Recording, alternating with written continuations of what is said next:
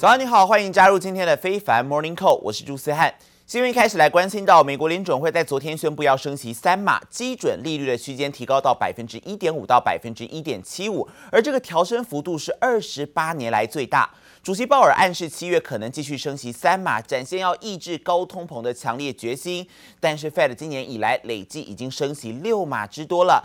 依据最新发布的利率点状图，决策官员预估到了今年底的时候，联邦资金利率是百分之三点四，远远高于在三月时所预测的百分之一点九。这也暗示着下半年将会升息七码之多。如果升息三码在七月的话呢，那么也代表之后的升息步调将会慢慢的放缓。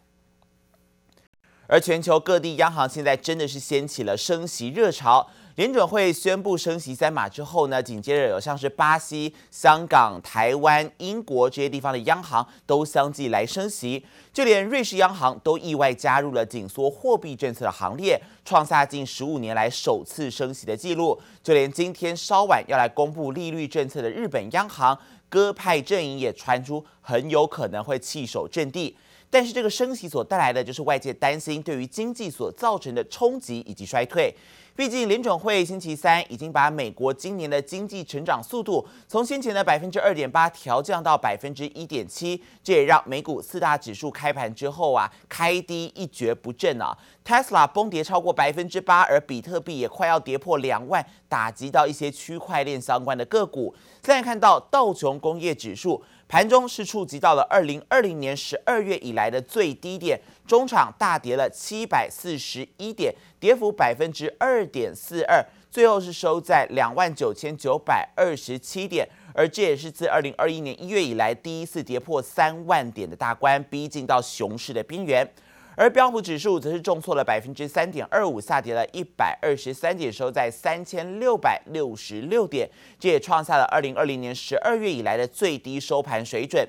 科技股的部分，纳斯达克指数呢大跌了百分之四以上哦，下跌了四百五十三点，收在一万零六百四十六点，压制在一万一千一关卡以下。其中呢，高通也往下走，所以费城半导体晶片股的部分竟然大跌了百分之六点二四，下跌了一百七十点，收在两千五百六十六点，掼破了两千六百点的整数关口。I think the sell-off is directly correlated to the shift. Uh, by the Federal Reserve in terms of becoming much more hawkish or much more aggressive in terms of raising interest rates. Four o'clock in the morning, we saw the future markets take a dramatic turn. Interestingly enough, around that same point in time, Switzerland also announced an interest rate hike of 50 basis point and an indication that they may be looking to now sell U.S. stocks off of their balance sheet. I think that was a critical juncture which caused the markets perhaps to turn south. 道琼指数现在距离熊市真的只差临门一脚，而标普更重挫超过百分之三，主要能源股都在往下走，科技类股也回吐了前一天的涨幅。其中刚才有提到的 Tesla 是重灾区，崩跌超过百分之八，还有比特币现在快要跌破两万美元了，所以也打击到区块链的部分。甚至因为消费性电子的一些杂音传出，三星要暂停拉货，让高通领跌晶片股。纳斯达克中场大跌了百分之四以上，费半崩跌超过百分之六。而另外，在同一天所公布的经济数据进一步放缓，五月份的新屋开工率下降百分之十四，远远低于预期，都导致市场对于经济衰退的担忧加剧。零售类还有银行股也全面重挫，有新债券天王之称的冈拉克，他是炮轰联准会主席鲍尔，认为他的表态自相矛盾。最新谈话跟六周前还有六个月前相比，都出现了一百八十度的大转弯，才会加剧这一次股市的恐慌。美国联准会宣布升息三码，引发各国央行的连锁反应。英国央行一如预期是宣布啊升息一码，这也创下英国央行连续第五度升息的记录。But just this morning, right, the Bank of England deciding to go by 25 basis points. You saw the uh, Swiss National Bank make a surprise interest rate hike of a half a percentage point, which they haven't done, by the way. They haven't raised interest rates in 14 years. What's the reason for all that? They need to defend their currencies. That's the reason why you're seeing the Great British Pound go up. That's the reason why you're seeing the Swiss franc go up because they need to make sure that they're not going to devalue as the Fed raises interest rates. That's going to make more flows go into US dollar denominated assets. Quarter of a percentage point, uh, interest rates have just been increased uh, by that much. They are now up to 1.25%. That is the highest that they have been uh, since 2009. And it's also the fifth time, the fifth successive meeting at which the MPC, the Monetary Policy Committee here at the Bank of England, uh, has decided to raise interest rates. Uh, a 6 3 vote, so there are three, three members of the Monetary Policy Committee who are pushing for slightly higher interest rates, but nonetheless, there's nine members on there. It's a majority decision. 英国升息符合市场预期，这一次甚至有三位英国央行官员支持升息两码。英国央行从去年十二月启动升息以来，已经五度升息了，还是压不住通膨升温。英国四月份的通膨年增百分之九，创下四十年来的高点。英国央行最新就评估，英国的通膨恐怕要到十月才有望触顶，预计通膨的年增率会冲破百分之十一，高于原先的预期。而瑞士央行也同样跟进联准会的行动，在昨天意外宣布升息两码，这也创下了瑞士央行十四年来首度升息的纪录。美国联准会的升息恐怕也会冲击到房市啊！美国三十年房贷利率飙破了百分之六，有不少购屋族是被高利率给吓坏了，赶紧缩手，这也让美国房市交易量锐减，出现了降温的趋势。数据显示，已经有超过百分之二十五的卖家开始降价出售。We didn't get any bids, so then we lowered the price by twenty thousand, and again, no one has put in any offers, and we had to lower the price for a second time. 售屋广告刊登了一个半月，乏人问津，屋主好苦恼。过去两年房价不断飙升的加州旧金山湾区，房市买气明显下滑。We started this year at around three and a quarter. Now we're over six, and that means the monthly payment on a four hundred thousand dollar home went from around fourteen hundred dollars at the beginning of this year to nineteen hundred and forty-five dollars. Just six months. That's for a loan with twenty percent down. 联准会强劲升息，带动美国最主流的三十年房贷利率飙破百分之六，创二零零八年金融海啸以来最高。不少潜在买家被高利率吓坏，纷纷缩手退场，房贷需求大减五成。If they continue to go higher, and and they they it looks like they will, um, then prices will soften. They'll have to because you're right. The affordability factor of the whole transaction, it just becomes too high for the buyers. 越来越少人出手买房，也导致美国房仲业爆发裁员潮。两大房仲公司 Redfin 和 Compass 六月一共就裁了将近一千人。种种迹象都显示，疫情期间火热的美国房市正急速降温中。The housing market is basically going into hibernation. Both buyers and sellers are backing off. Fewer new listings are coming on the market. There's less demand from buyers. So that's going to create the situation where prices won't fall. There's just going to be a lot less activity in home sales happening. 专家认为，随着联准会加速升息，美国房市正逐渐从火爆交易回归正常状态。目前看来不至于会走向崩盘。记者王杰、林巧清综合报道。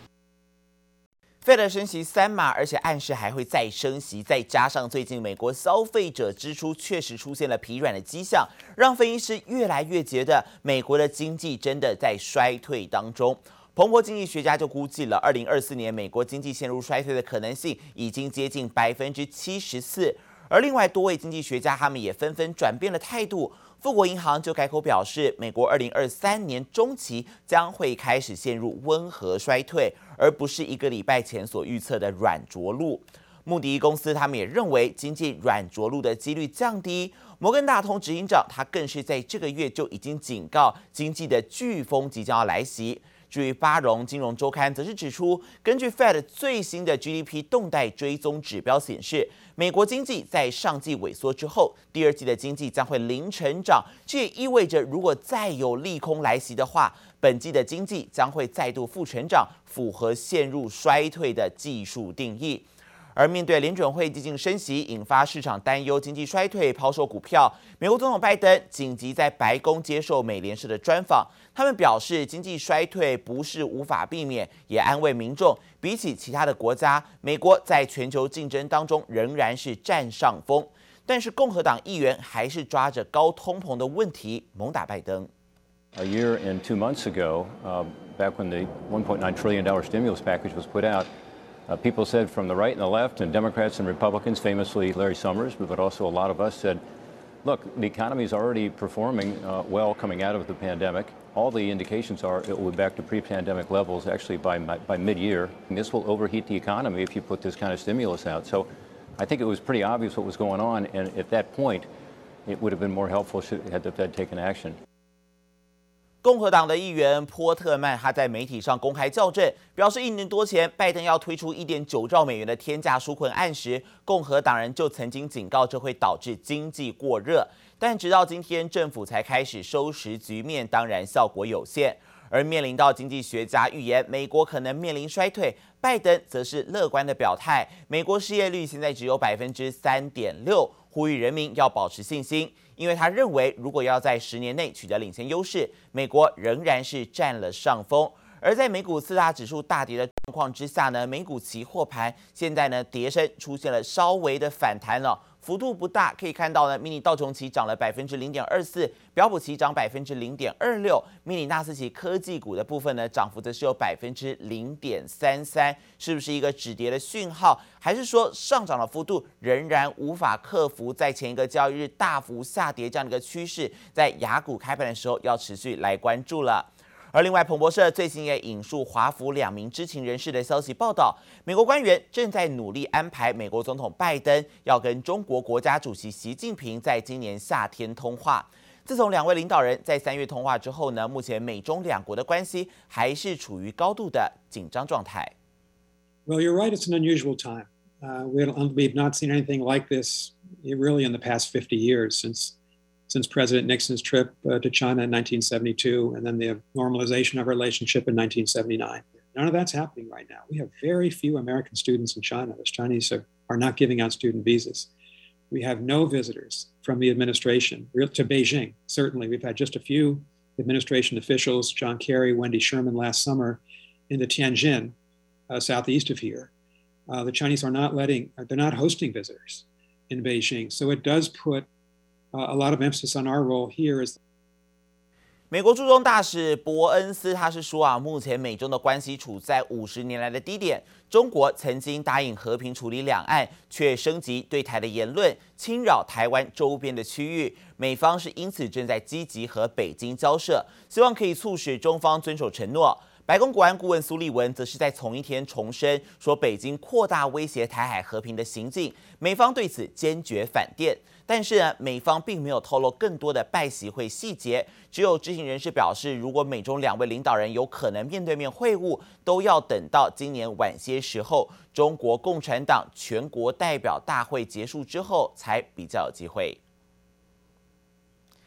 央行在昨天召开了第二季的里监事会议，决议升息半码，重贴现率来到了百分之一点五，是连续两季升息，同时更睽违十四年来首度调升存款准备率一码，进一步紧缩，要全力对抗输入性通膨。不过，央行并没有祭出第五波的房市信用管制。对此，央行总裁杨金龙说明，央行货币政策有优先顺序。第一要务是对付通膨，至于房市选择性信用管制则按兵不动，最主要是观察到银行授信集中度、呆账率等指标目前控制良好，所以呢暂时并没有再加码。而杨金龙也指出了，观察到疫情、乌俄战争、全球高通膨这三大黑天鹅，现在已经全部都变成了黑犀牛，对于全球还有国内的经济冲击将会扩大并且延长。央行预计今年的台湾经济成长率百分之三点七五，确定不保四了。而央行三月时对全年经济成长率的预测值百分之四点零五，这一次是下修了零点三个百分点。我们的呃政策利率呢调升半码，我们我们的呃呃新台币的存款准备率呢，我们调升一码。台湾再次升息，重贴现率来到百分之一点五，担保放款融通利率和短期融通利率来到百分之一点八七五和百分之三点七五水准，十七号开始实施。连续两季升息，但这次只调升半码，比市场预期的来得鸽派。央行总裁杨金龙坦言，是一个艰难的抉择，因为要兼顾照顾内需产业与控制通膨，这是一个比较复杂的比较困难的一个抉择哈。那不但就是说我们内心产业不如我们当时所想象的这样子复苏的那么好，但是呢，我们又碰到了我们又碰到了这个通膨的一个问题，所以呢，中央银行必须要展现我们控制通膨的一个决心。在联总会宣布一口气升息三码后，台湾央行连续两度紧跟着调高利率来打击通膨，并且搭配调升新台币活期性与定期性存款准备率各零点二五个百分点，七月一号开始实施，预计可以吸收一千两百亿资金。而面对美国升息又猛又急，目前台湾每季召开一次理监事会，杨金龙透露，未来不排除将召开临时理监事会。在这一段期间，因为我们六月到九月。这段三个月的时间，如果说全球国际的呃金融市场波动非常的大，需要中央银行呢在做某种的一个呃货币政策的一个回应的时候呢，我会审慎的去评估适当的一个时机。如果需要的话，我我们一定也会召开临时的啊啊常务理事会。全球景气扩张力道减缓，央行下修台湾今年经济成长率来到百分之三点七五，保四陷入危机。同时，央行预测全年 CPI 年增率为百分之二点八三，核心 CPI 为百分之二点四二，持续突破百分之二的通膨红色警戒线。央行再次升息，展现打击通膨决心，能否有效抑制通膨，同时稳住经济，持续成为当前最大挑战。记者叶雨林、吴国豪台北采访报道。央行在昨天的里监事会上决议宣布，这一次的房市选择性信用管制维持强度，暂时没有第五波的打房计划。只是连两季升息幅度再加半码，也使得房贷利率站上了百分之一点七，这个数字创下六年来新高。对背了千万房贷的族群来说呢，这次升息半码，假设贷款三十年，平均每个月就得要多缴超过六百块，连两季升息下来，总共是增加了一千八百二十元，也让不少房贷族苦叹压力真的不小。